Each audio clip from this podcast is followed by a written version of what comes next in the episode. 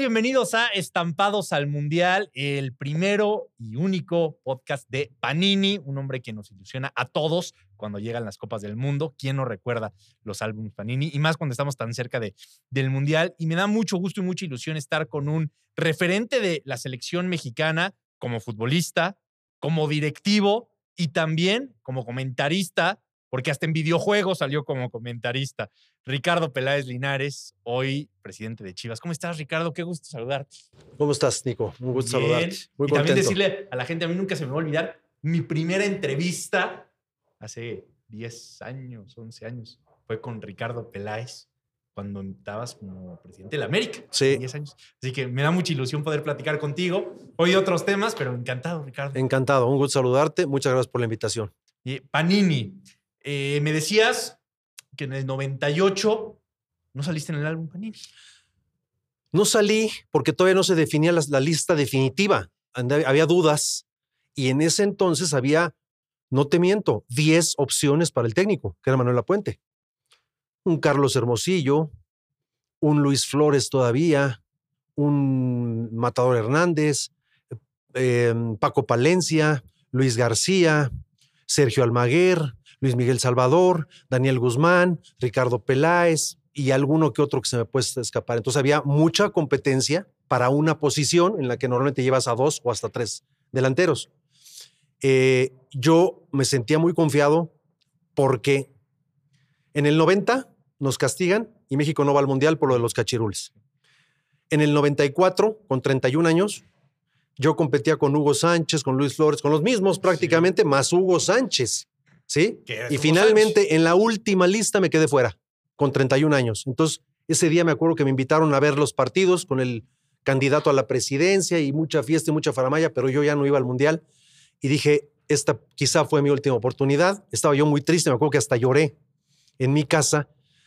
Pero gracias a Dios, Nico, seguí siendo perseverante, seguí luchando y Dios me premió el siguiente Mundial con 35 años, llegar y meter dos goles y, llegar al techo futbolístico, así le digo yo, el techo futbolístico de un deportista. Con un Manuel Lapuente que te conocía muy bien. Muy bien, y sabía lo que le podía dar y yo también estaba muy comprometido y muy feliz de estar este, en ese mundial. Pero a ver, vámonos por partes, Ricardo, porque tu historia es fascinante desde el momento en el que tu papá te dice, qué bueno que quieres ser futbolista, pero acabas la carrera. Es que es que es, un tema. Eh, yo tenía 22 años y estaba estudiando y trabajando.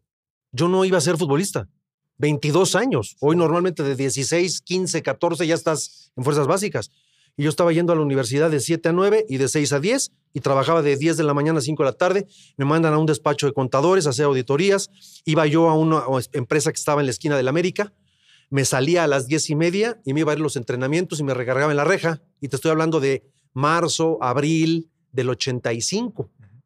¿Y quién iba a decir que un día me habla Ángel González, el que era eh, buscador del, de, Cuauhtémoc Blanco, Scout, y me dijo, yo trabajo para el Club América, vente a probar. Y le dije, no, gracias, tengo 22 años.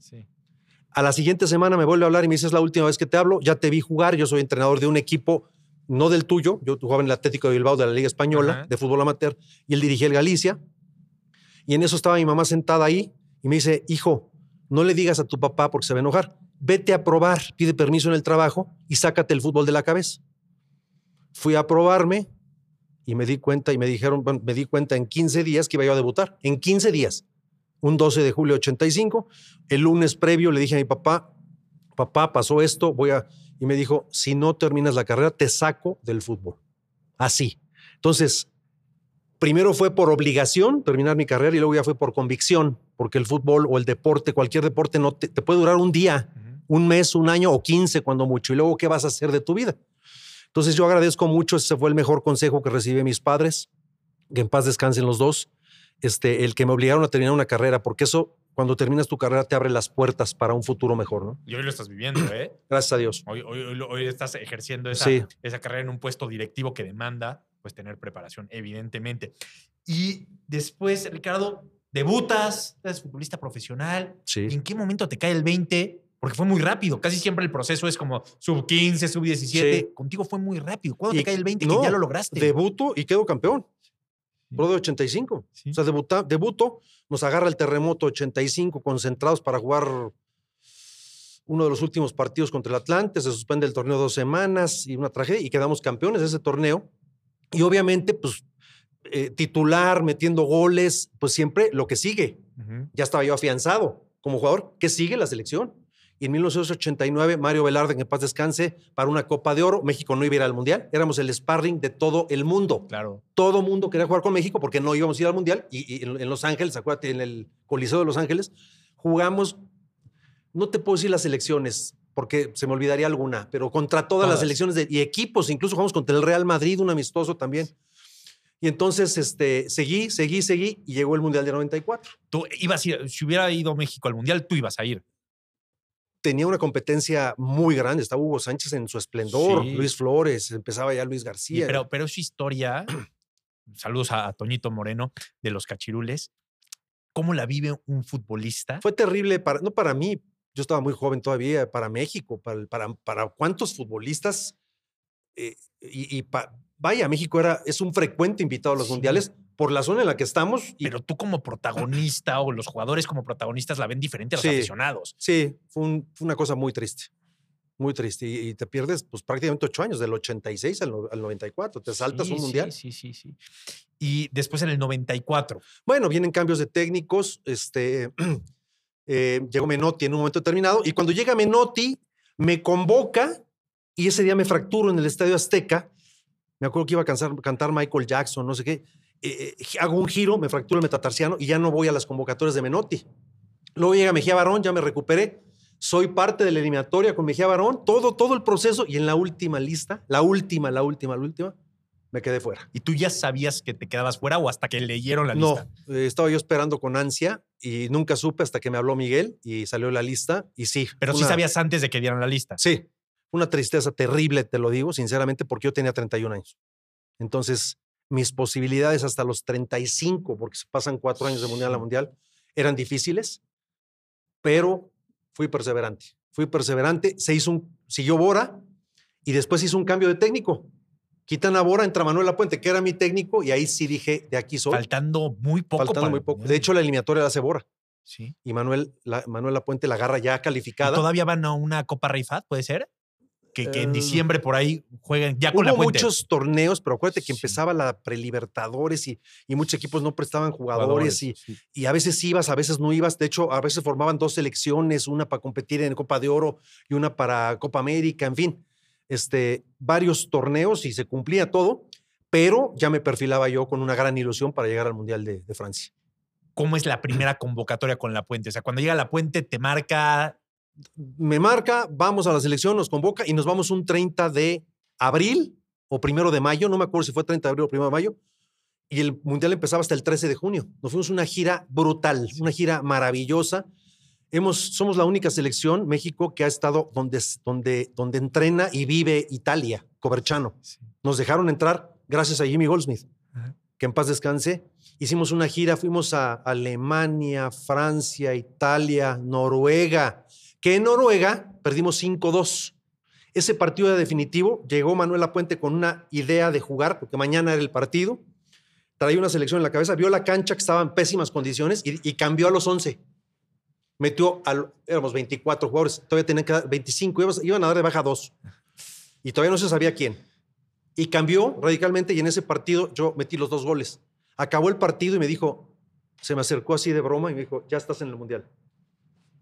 Entonces ese día fue para mí quizá de los más importantes de mi vida. Le hablé y a tú mi no ibas a jugar ese partido. no lo iba a jugar, lo iba a no lo iba a iniciar, No, no ibas a iniciar. pero ya estaba yo entrando de cambio permanentemente. Yo era un jugador muy confiable para Manuel Lapuente, la verdad. Me, me- me tenía una gran confianza, era como mi padre futbolístico y, este, y yo sabía, confiaba que iba a ir. Y viene lo mejor, porque ya en el Mundial, primer partido, mi compañero de cuarto era Isaac Terrazas. Estuvimos en Fontanel, un castillo precioso con un campo de golf. Y un día antes del primer partido, yo no iba a iniciar, Ajá. no era iniciador.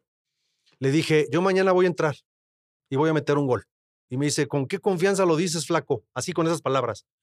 Y le digo, llevo 15 años esperando esta oportunidad y no la voy a dejar pasar. Al otro día empieza el partido, yo en la banca sentado, me acuerdo que tenía un fierro, la banca estaba como con un fierro en medio, yo estaba así agarrado del fierro y nomás volteaba así. Empieza el partido, nos meten un gol de tiro libre, un, tiro que desviada vino y Campos va para un lado y 1-0 perdiendo. Termina el primer tiempo. Me dice, ¿calientas? Caliento y e inicio el segundo tiempo. Inicio el segundo tiempo. Saco yo de medio campo. Toqué la pelota. Pum, pum, pum, pum, para atrás, para adelante, para allá, para acá, pum, pum. Pasan cuatro o cinco minutos y hay una pelota que manda a un centro, creo que Ramón Ramírez o García Aspe, le pega en la mano a un coreano y me le dejo ir al árbitro con todo para reclamar, con todo, para reclamarle. Y cuando voy llegando dije, me iluminó Dios. Me dice, ¿qué estás haciendo, eh, idiota? Un reclamo, una, y el árbitro no te entiende algo y te expulsan. Y es tu sueño de tu vida. Me di la vuelta y me fui al área, porque se marcó tiro de esquina en vez de, De, de- de la falta. Marcan tiro de esquina, viene el centro, la veo venir desde que viene y dije, es gol, seguro. Salto, pero al momento que salto había un defensa que me estaba y me choca. Me pega en el hombro, me desvío, le la rozo la pelota, le pega a un coreano que estaba aquí y me queda la pelota aquí, botando con la portería a tres metros de mí. Lo que sueña un delantero. Nunca en la vida le pegué con tal determinación a una pelota, nunca. Me acuerdo cómo le, le pegué con todo.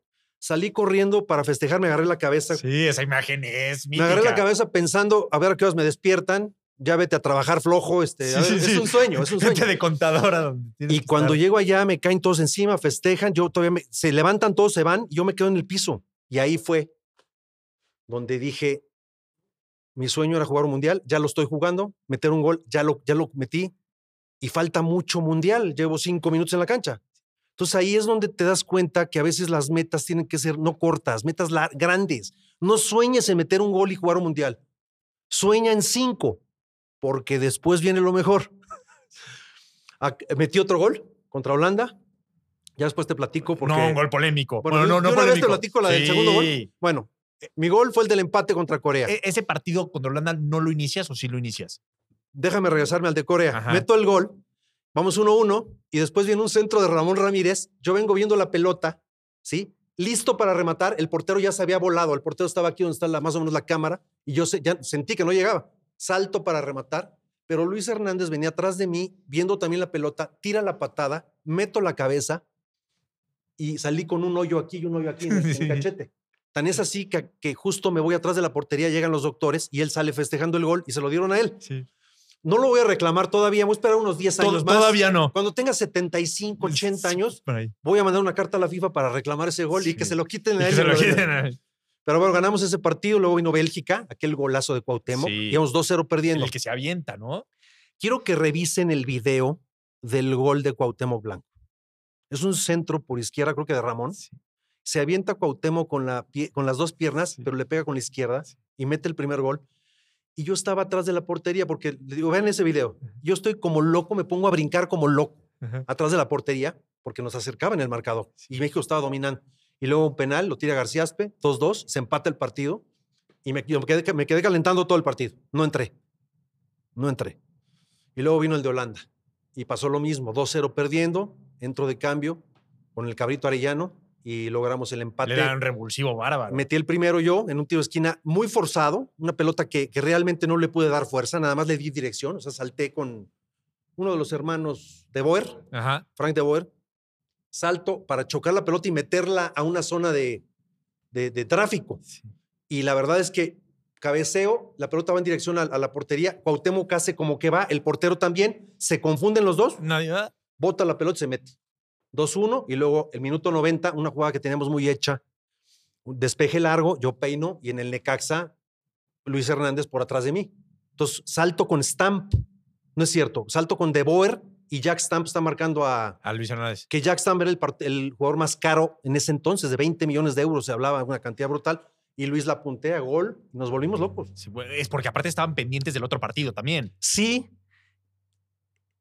esto que estás diciendo es muy importante, porque si alguien en la banca que estaban pendientes del otro juego Les dice ya. nos hubiera dicho en un momento determinado, tranquilos, porque en el otro lado están es- empatando, Ajá. perdemos. Y la importancia de que no te den recados. o sea, no- si, no, si alguien nos hubiera dicho, Se te relajan. aseguro que nos relajamos y calificamos perdiendo. Pero como no nos decían, nosotros pensamos que tenemos que Sí. empatar y lo logramos. Sí. Esa es la importancia también de la, de la comunicación, ¿no? Empatamos y ya lo- luego venía Alemania, que fue que, que el, el partido contra Alemania, Manuel Lapuente, que para mí es un técnico fantástico, una preparación en ese partido, que el propio Manuel la, la cuenta, ¿no? Que dice, Jorge Campos, ¿tú de qué juegas hoy? De libero. Y todos tenían la idea de que iban a estar muy adelante, Richard. Dominamos el partido. Fuimos mucho mejor que Alemania. Tan es así que al final me toca el doping, ya derrotados, y voy y el, el- el alemán, que no recuerdo quién era, me dijo, eh, pues hemos hablado entre inglés, español, alemán, entre lo que podíamos a señas, y me dijo, no sé cómo ganamos. Nos tenían derrotados. Hay un tiro al poste de Luis Hernández, Hernández. hay un calor brutal para ellos. Este, teníamos, son de esas cosas que dices y que nos ha pasado 94, 98, 2002, 2006, 2010, 2014, 2018. Siempre nos pasa lo mismo, nos quedamos en la orilla antes de llegar al quinto partido. Entonces es un tema mental, es un tema de confianza, es un tema de, de determinación, de perseverancia, llámalo como sea, ¿no? Es, es- fue algo terrible, para mí por lo menos. Bueno, cuando Luis Hernández mete ese gol, Sí. te sentiste, dijiste, esta es la buena. Sí, ya no, está. no, y, y hay otra anécdota maravillosa, porque yo entro a la cancha eh, faltando unos minutos y, y a un recorte de Cuauhtémoc Blanco manda un centro de esos que ya la ves venir con el efecto a favor. En mi, margen, en mi margen de vista, yo ya no veía al portero y veía el poste. Entonces era un remate muy fácil para mí. Colocar la pelota era gol. Y era tu especialidad. Era el segundo gol, el, el que nos daba el empate ya porque íbamos perdiendo, porque yo entro a la cancha cuando nos meten el segundo gol. O sea, ya entré perdiendo.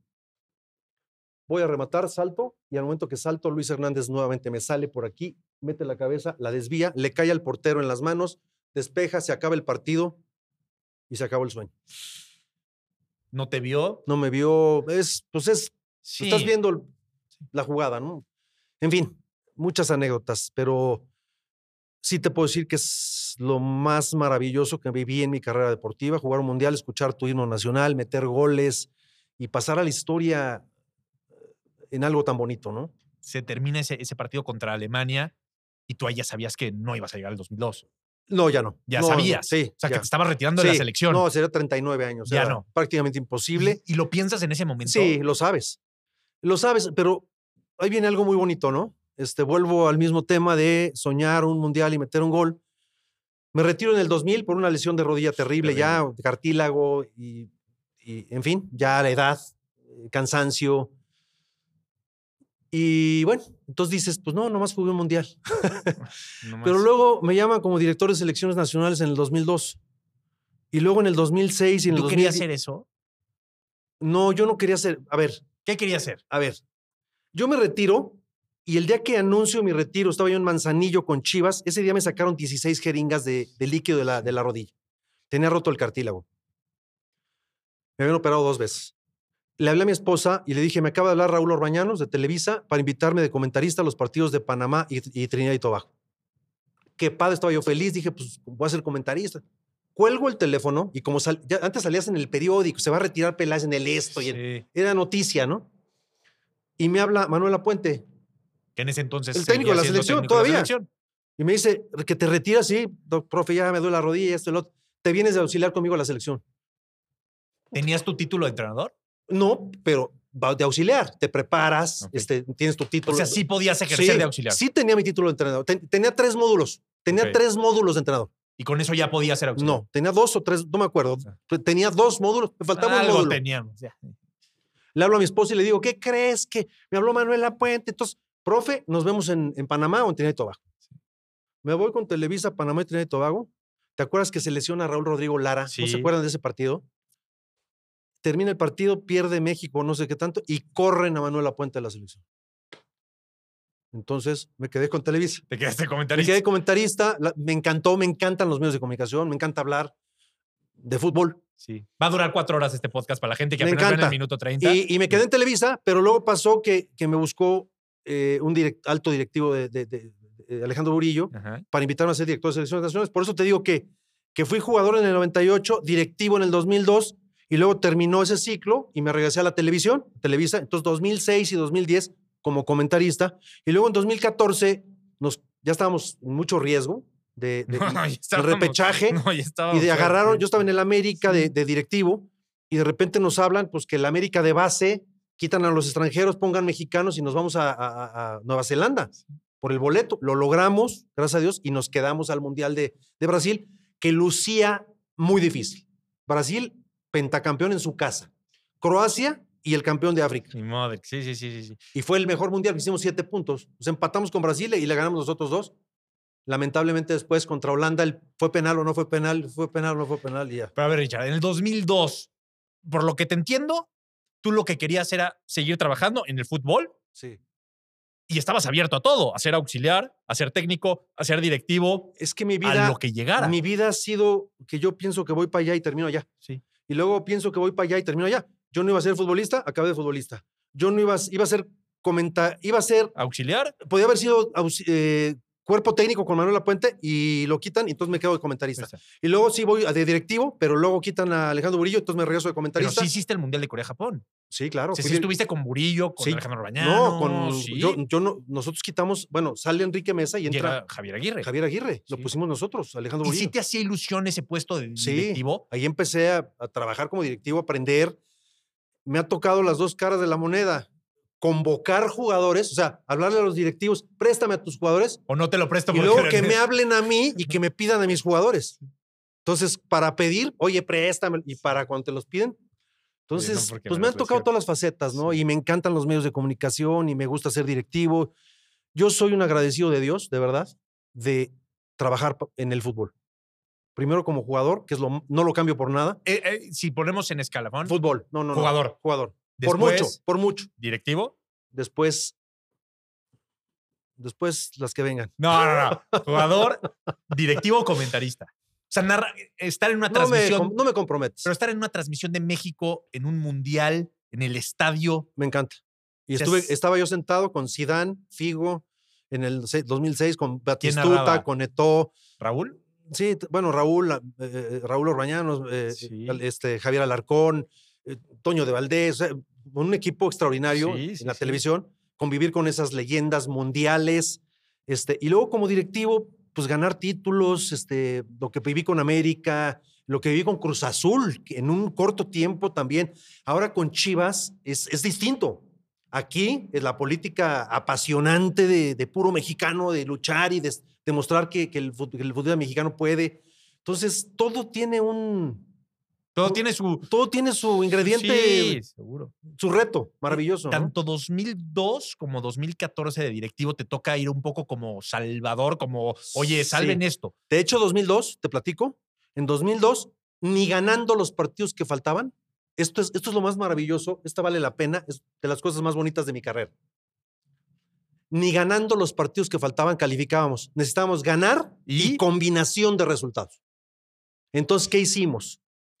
Idea de Alejandro Burillo, vamos a hacer un proyecto nuevo, a darle la vuelta, iniciar un proyecto sub-15 y generar nuevos futbolistas, pero no hay que hacer lo mismo. ¿Cómo se hace una selección? Vas a los equipos, agarras a los mejores, los traes y ya. No. Vamos a los municipios de los estados que seleccionen ahí, que hagan un estatal, que seleccionen el estatal y luego convocamos y formamos una selección que duró y que se le invirtió mucho dinero a nivel nacional y luego hacemos lo que todo mundo hace, ir a los equipos, traemos una selección, los mezclamos y sacamos una selección nueva. ¿Sí? Bueno, se llamaba Proyecto Sub-15, nadie lo pelaba, nadie le daba importancia, pues aquí en una selección Sub-15, me acuerdo la primera gira, ya que estaba conformada la selección, estábamos en el CAR, se iban a ir a la Copa Dallas, este, me, tocó nombrar a Chucho Ramírez en la 15, a Pareja López en la 17, a, a Lalo Regis en la 20 y a Carlos de los Cobos en la 23. Eran los técnicos.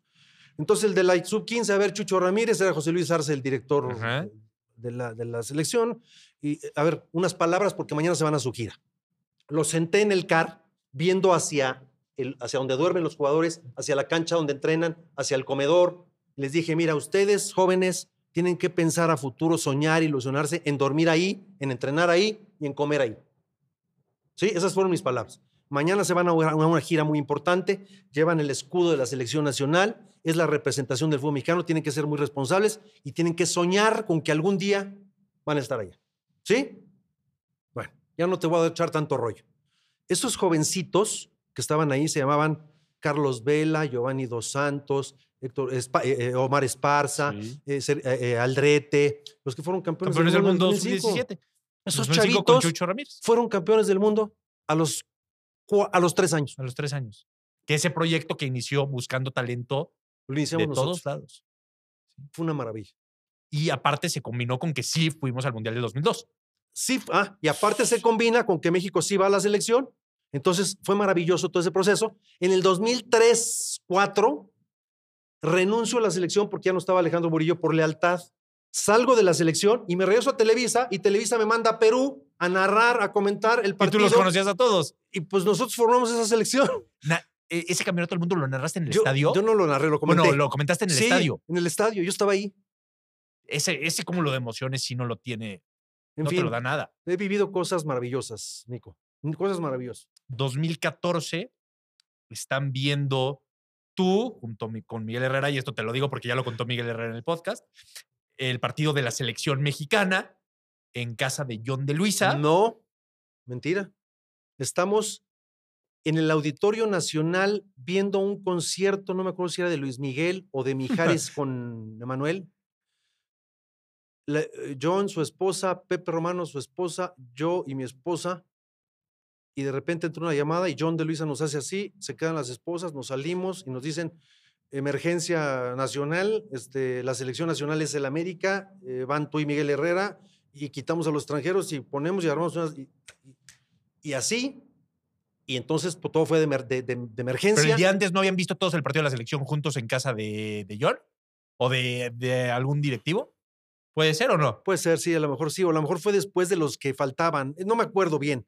El tema está en que fue una situación de emergencia y viajamos a, Euro- a Europa, Miguel y yo, Hablar con todos, hablar con todos. a todos los que no iban a convocar. Ahí hay un tema también que es- no sé si contar. El de Carlos Vela, sí, nos tienes que contar. No, había algunos, algún jugador que, que, que no entraba en los planes, por lo menos de Miguel. Ajá. ¿Portero? Y, este, y, y sí entraba, por lo menos yo como directivo, sí. Entonces discutimos y dijimos, mira, si vamos a ir a Europa, Hay que verlo. hay que hablar con todos. Ujú. No, con este sí, con este no, no, no, con todos y luego elegimos.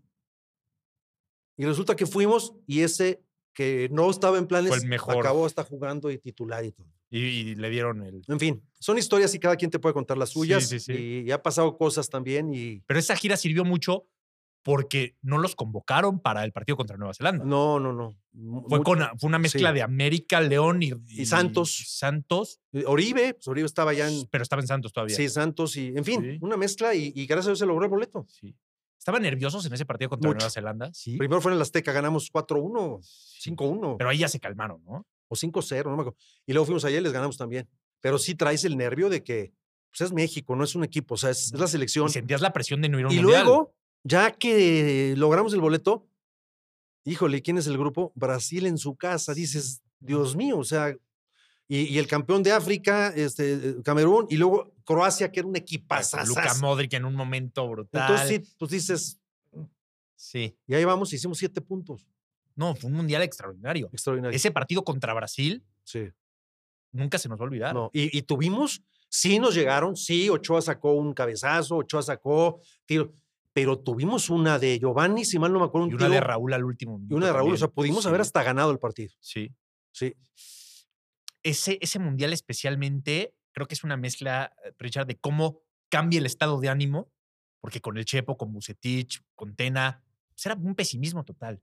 Pero llega Miguel, llega ustedes y cambia en un momento al otro el estado de ánimo, no solamente de la gente, de los jugadores, porque los mismos jugadores cambiaron totalmente. Normalmente, cuando hay un cambio de técnico, este, se genera eso en los jugadores. Los que ya estaban muy seguritos, este, ah, caray, ay, eh, puedo perder el puesto. Y los que no estaban ya desilusionados, recuperan la ilusión. Entonces, se, se- se- se genera algo, algo nuevo. Tanto, ya no, es, ya no, los seguros, ya no están tan seguros los titulares y ya no están tan inseguros los que no han jugar y se puede, se crea una competencia de última hora. Y es maravilloso, te, te, te genera nuevas ilusiones en los jugadores y en la afición. A ver, dijiste, no, les voy a platicar media nana. Carlos Vela, fueron y hablaron con Carlos Vela. sí, no, bien, Carlos nos dijo no, punto. Oye, Carlos, insistimos, insistimos, no, ¿Y pero muy no? ¿Pero por bien. qué no? pero muy bien. ¿Pero o sea, por qué no? Yo no estoy de acuerdo. Ajá. A mí me ha tocado jugar en la selección, convocar jugadores y, y de directivo prestar jugadores y siempre lo voy a hacer. Para mí la selección es lo más importante. Siempre lo voy a hacer. Pero, y, Pero hay jugadores que piensan distinto y es muy respetable. O sea, no lo comparto. sea, se fueron de esa reunión Hoy diciendo. mismo, hoy mismo, yo pienso que, que hay jugadores que tendrían que estar y que hay que ir a gestionar. O sea, hay que ir. O sea, no, es que este no está, espérame. ¿Cómo que no está? Vamos a tratar de. De que esté. Pues sí, es como cuando te peleas con la novia o con la esposa, pues ya en vez de divorciarte, ve y lucha nuevamente por salvar tu matrimonio, lo que sea, ¿no? No sé. El, tema, el, fútbol pasa mucho por la gestión, de cómo, cómo está el jugador. A mí me gusta mucho estar cerca del jugador, cerca del, de, de, del entrenamiento, los partidos, que sepan que ahí estoy, conocer que si son casados, solteros, cómo está tu familia, cómo te sientes, que se sientan cobijados, que, que se sientan contentos, que te quieran, que te aprecien, porque finalmente ellos son los que juegan. Tú no juegas. Y si quieres ganar tú, es a través de ellos. Me gusta mucho la gestión. Para mí es muy importante la gestión. Ese grupo del 2014 de Brasil, a pesar de todo, de que llegaron como llegaron y faltando poco tiempo, se hizo un grupo muy unido. Muy. Muy. muy o sea, se logró. Con el cuerpo técnico de Miguel, con ustedes de directivo, porque tú llegaste también, ya estaba Héctor González. Sí, ya, ya... no, yo entré de, con calzador ahí sí. porque había, un, había el presidente de la federación y un director de selecciones nacionales. Sí. Tú, yo, tú fuiste yo como director como deportivo. director deportivo, o sea, como me, que me, me metieron ahí Sí, sí, sí. y hicimos un gran trabajo todos juntos, cada quien en su función. Y, y se logró ese ambiente que, que tú decías. Después, el partido contra Holanda. ¿Lo recuerdas Sí, con porque alegría, frustración? con, hay detalles que no se nos pueden pasar, o sea, eh, no puedes hacer un cambio en un tiro esquina. Es difícil porque se pierden marcas, o sea. Hubo dos, tres detalles que creo que nos equivocamos en la planeación o en lo que sea. Todos, ¿eh? Todos. No estoy hablando de, de- de este, Miguel, no, no, sí. porque todo pasa por todos. Este, y luego ya revisando la jugada, porque todavía siguen sacando videos. Cada vez que es el aniversario, sacan la jugada. Y no es penal. O sea, no es penal. O sea, hoy tú crees que con VAR no lo marcan. no lo marcan. Bueno, en México, quién sabe. No, raro, y Robin, que es un eh, fantástico, era un fantástico jugador, este, sí hay una pierna que, se, que obstruye su paso, pero él salta. O sea, una cosa es tratar de evadirla y otra cosa es Se lo saltar. busca. Sí, en fin, eh, no, po- no podemos discutir si fue o no, lo marcaron y fue gol y punto, y perdimos. Pero es que es lo mismo del 98 y es lo mismo de, los- de todos los mundiales. Por alguna circunstancia nos está faltando dar ese paso que no hemos sabido dar y que creo que tenemos la capacidad para darlo. En el 2022, ahorita, Pues mira, Nico, este, estamos todos muy pesimistas. pesimistas, Sí. este, pero pasan cosas en los mundiales. eh, aquel partido contra Alemania, el último, Sí, sí, sí. en el, en el 18. Sí, también llegamos con un ambiente. Estábamos muertos para todos, como Sí. Alemania, pues, campeón del mundo, venía de campeón, ¿no? De- Sí, claro, sí. No, y nos venía de golear la Confederaciones, ¿te Bueno, acuerdas? ¿Y qué pasó? Sí. Entonces, cambian las circunstancias, pueden pasar muchas cosas, te puedes topar en un, con una circunstancia, un penal expulsión, eh, circunstancias que, que, que están y que viven en el fútbol.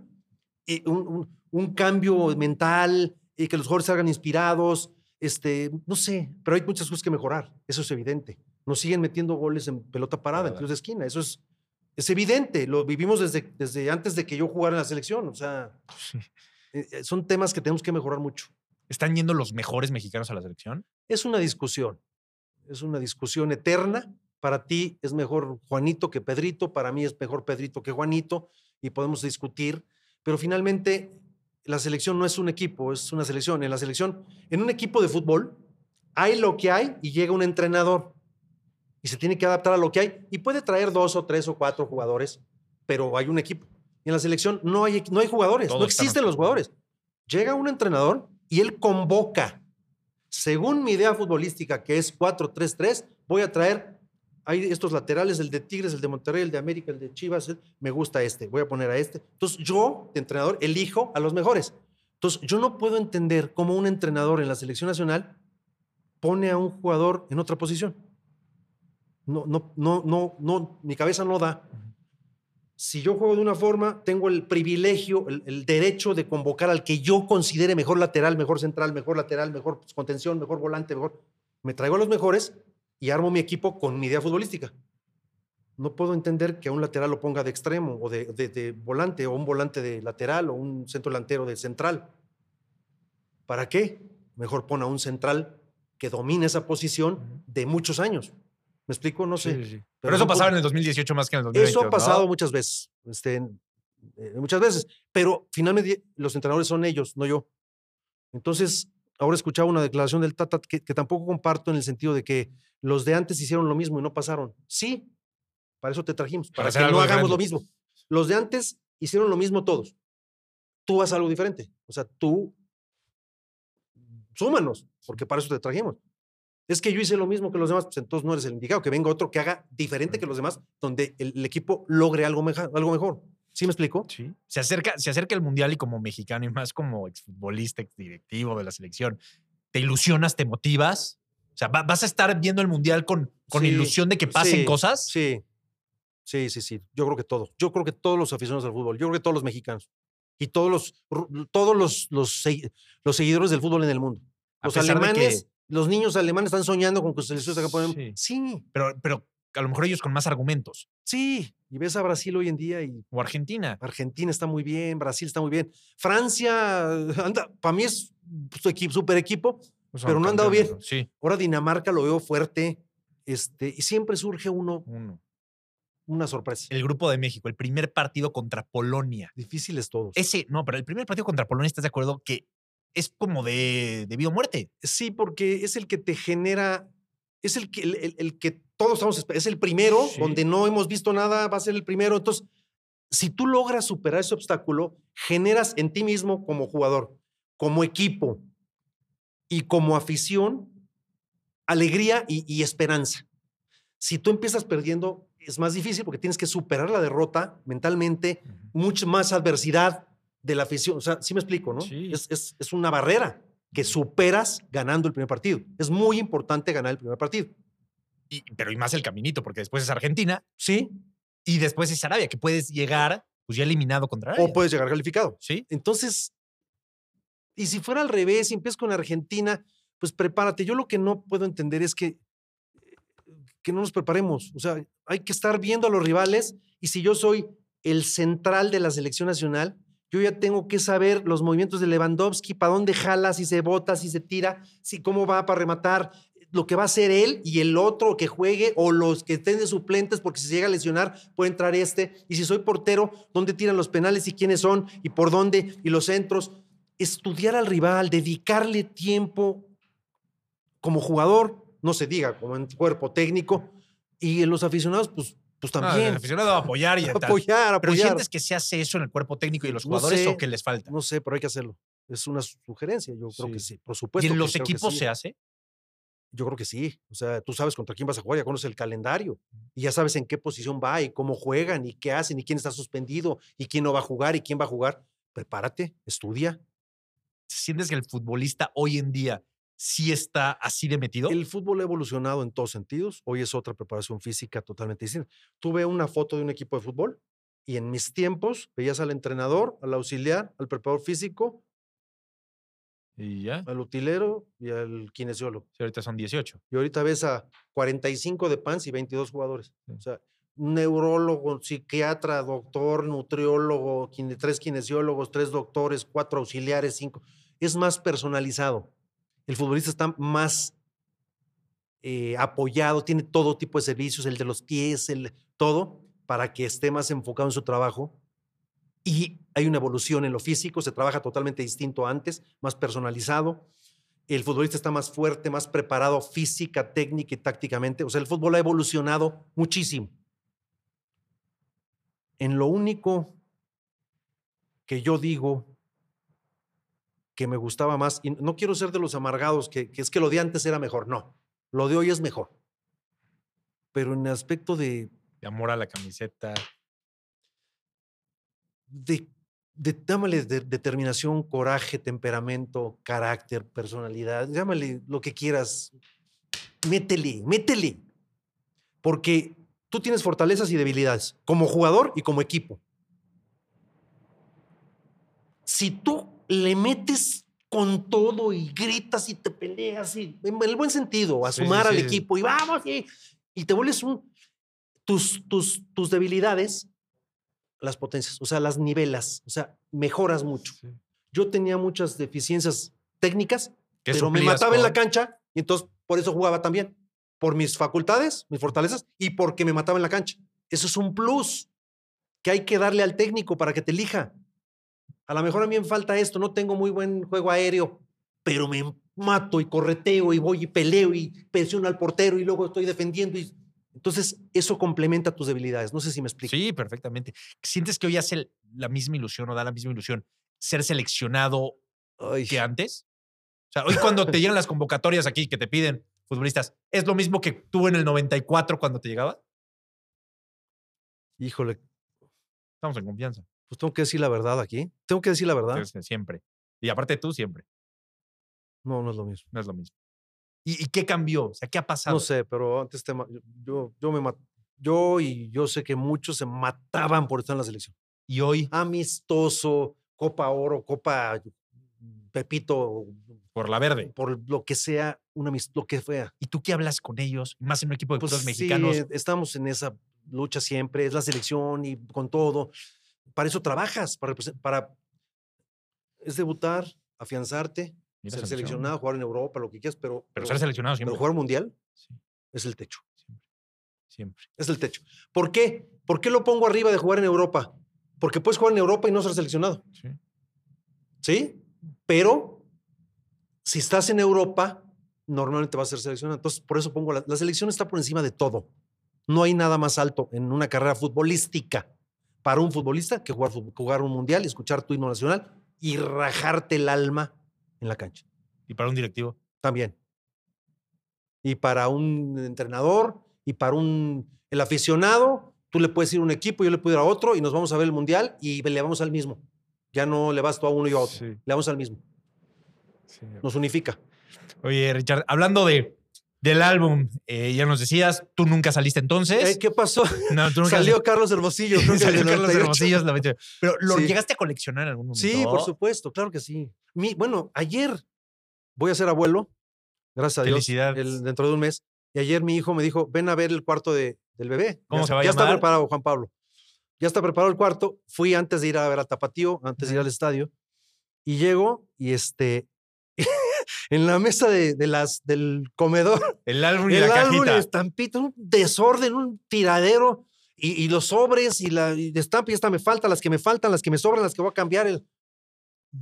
Es una pasión y lo escucho en los jugadores y pues es, es maravilloso, es, es volver a ser niño, Sí, a la edad que tengas, la es edad. volver a ser niño. Y de, y de chico sí recuerdas que Sí, comprabas. Y este y el, el de la Pantera Rosa y el de los Picapiedra, y el, pero este, que era el fútbol, que era mi vida, yo jugaba en la calle, te barrías abajo de los coches, hacías paredes con las casas. O sea, sí te dolió no salir en el álbum. Sí, me dolió mucho porque... sí, pues sí, revísalo. Revisen el Panini de 98, no sé quién lo tenga aquí a la mano, y no salgo. Me dolió mucho. Entonces, por favor, sáquenme ahora, aunque sea aunque sea de- de lo que sea. Richard, gracias por tu tiempo. No, de verdad que fue muy eh, enriquecedor poder platicar con. Digo, te traemos unas estampitas, mira, para que, Ah, mira. para que le des a Juan Pablo. Muchas gracias. Sí, sí. Este, ¿cuál le faltaba a Ricardo? Mi hijo se las va a guardar ahorita. Se se las las vas voy a, guardar. Sí, muchas verdad que gracias. disfrutamos mucho porque pocos, o creo que eres el único, que nos puede hablar de jugador, de directivo, de comentarista. porque De los comentarista, rápido de comentarista, te digo, aquel gol que nos mete Argentina, ¿de quién fue? De Maxi. De Maxi. Híjole, qué, qué 2006. dolor, porque estás en la superando. transmisión. Claro, Sí. estás jugando mejor que el rival, estás mejor en todo. Estás esperando que en cualquier jugada ya se refleje en el marcador la, la, la superioridad y te salen con gol de otro gol partido. esos. Oye, acabas de estar de comentarista también. Estuve en la Confederaciones Sí. también, ¿te acuerdas que bien jugó México en aquella de la. Volpe? No, pero estuviste ahorita con el perro Bermúdez. Sí, me invitaron, eh, un homenaje para Enrique. Sí, lo hiciste muy no le podía decir que no. Estuve muchos años, trabajé en el FIFA con él. Sí. Maravilloso, todas las narraciones, la Eso sí voz. grabaron todo, Grabamos seis años. Pero iban y grababan todo. Horas y horas y horas y, y, y hojas. Todas y las frases las tenías que grabar. Todas, todo lo que oías. Y luego O nosotros no ¿Cuántos nos, días fueron a grabar? la- nos decían, es que se equivocaron. No, nosotros no nos equivocábamos, nosotros leíamos lo que había. Ajá. Se equivocaba la computadora, que es la que cataloga. Sí, sí, sí. que De repente tirabas para arriba, salía por arriba la portería, decía, el disparo que raso que pasa por abajo. la Y decían, te equivocaste. No, yo no me equivoqué. Yo narré uno raso y uno para arriba. Y la computadora lo catalogó mal. ¿Cuántos días tardaban en narrar? ¿O era un día? Meses. Los- el primero, meses. Ajá. El segundo, Iban actualizando. mes. El tercero, días. El cuarto, menos días. Y el quinto, menos días. Porque vas actualizando sí, los sí. juegos que cambiaron de equipo nuevos comentarios, cosas nuevas, No, pero está. maravilloso.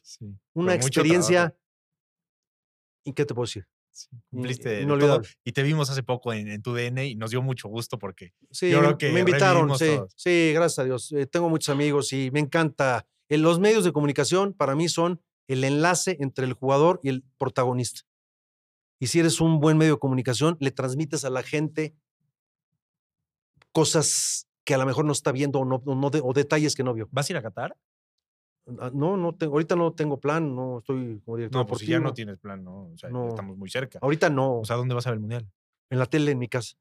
Va a ser mi primer mundial de, de, de No, Rusia. ah, Rusia, de, de en Rusia casa. sí, fu- sí fuiste a Rusia. no, no fui. Ese, ese fue el primero. Sí, ya te vas a echar dos. Ya voy a echar dos. Dos. Richard, gracias. Ojalá y no. Muchas gracias. Y gracias a ustedes por estar con nosotros en Estampados al Mundial. Ricardo Peláez Linares. Muchas gracias. Gracias a ti. Un abrazo.